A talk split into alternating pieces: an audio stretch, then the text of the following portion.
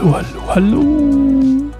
Wir sind wieder da. Bibelstunde hat Gold im Mond und David fliegt aus Jerusalem. Absalom hat's geschafft. No way. Crazy, oder? Heute ist ein bisschen längerer Text. 2. Samuel 15, 13 bis 37, deswegen lesen wir auch gleich. Ein Bote traf bei David ein und berichtete ihm, ganz Israel ist zu Absalom übergelaufen. Wir müssen sofort fliehen.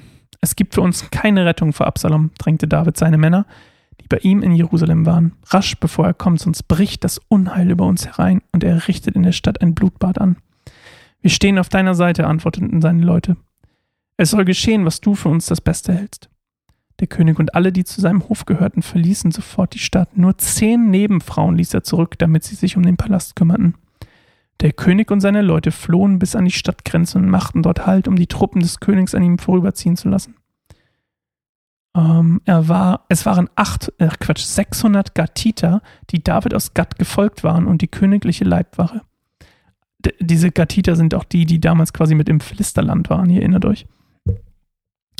Und äh, David flieht hier, weil er der Meinung ist, es ist eigentlich Hoffnung, hoffnungslos. Ähm, oder es wird ihm ja auch berichtet, dass es hoffnungslos ist.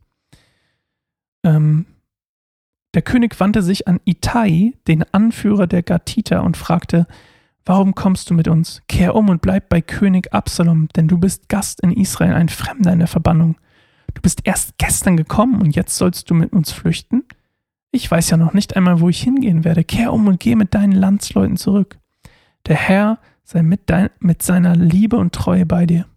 Also er will eigentlich seinen Freund Itai davon überzeugen, weil er wird ja nicht verfolgt, sondern David, weil er, der ist ja nur Gast, ähm, sich selbst in Sicherheit zu bringen, sich selbst zu retten. Doch Itai antwortete dem König, so wahr der Herr lebt und so wahr mein Herr und König lebt. Ich werde mit dir gehen, wohin du auch gehst und auch wenn es mich das Leben kosten sollte.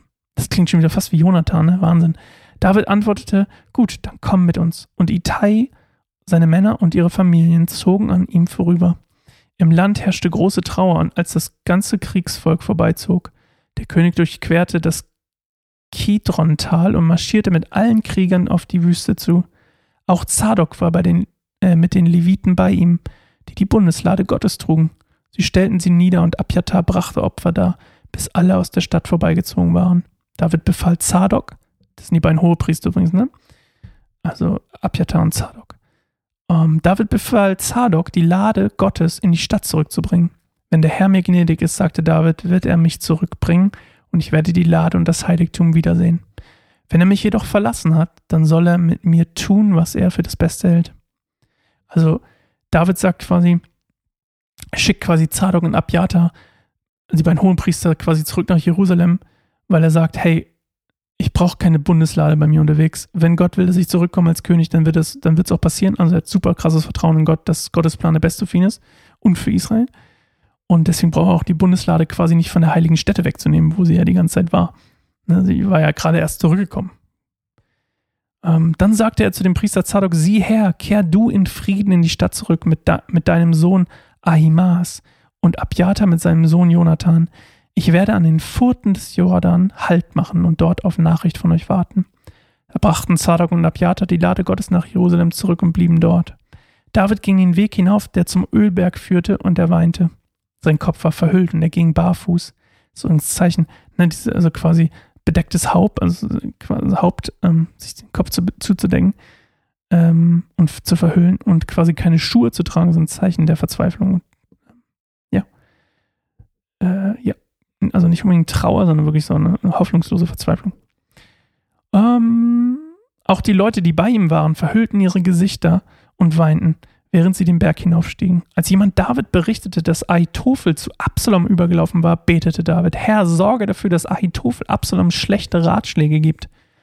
Als David die Stätte auf dem Ölberg erreichte, an der die Menschen Gott anbeteten, kam ihm der Akita Hushai entgegen. So, von unserem Text, ja. Er hatte seine Kleider zerrissen und sich auf die Erde und sich Erde auf den Kopf gestreut. Das übrigens Zeichen der Trauer. Doch David sagte zu ihm, wenn du mit mir gehst, wirst du mir nur zur Last fallen. Kehre nach Jerusalem zurück und sage zu Absalom, ich will dein Ratgeber sein, mein König, so wie ich früher der Ratgeber deines Vaters war. So hast du die Möglichkeit, Ahitophels Ratschläge zu durchkreuzen. Die Priester Zadok und Abjata sind ebenfalls dort. Berichte ihnen alles, was du aus dem Palast des Königs hörst. Sie werden ihre Söhne Ahimaas, den Sohn von Zadok, und Jonathan, den Sohn von Abjata, zu mir schicken und mich auf dem Laufenden halten. Da kehrte Davids Freund Hushai in die Stadt Jerusalem zurück und zur gleichen Zeit zog Absalom in Jerusalem ein. Also, it's time to run again. Muss, äh, David muss wieder weglaufen, er geht wieder quasi ins Exil, wie damals, als Saul ihn verfolgt hatte. Jetzt ist es sein eigener Sohn. Und das alles nur, wir erinnern uns ja, wegen seinem Quatsch mit Bathseba. Damn it. Damn it.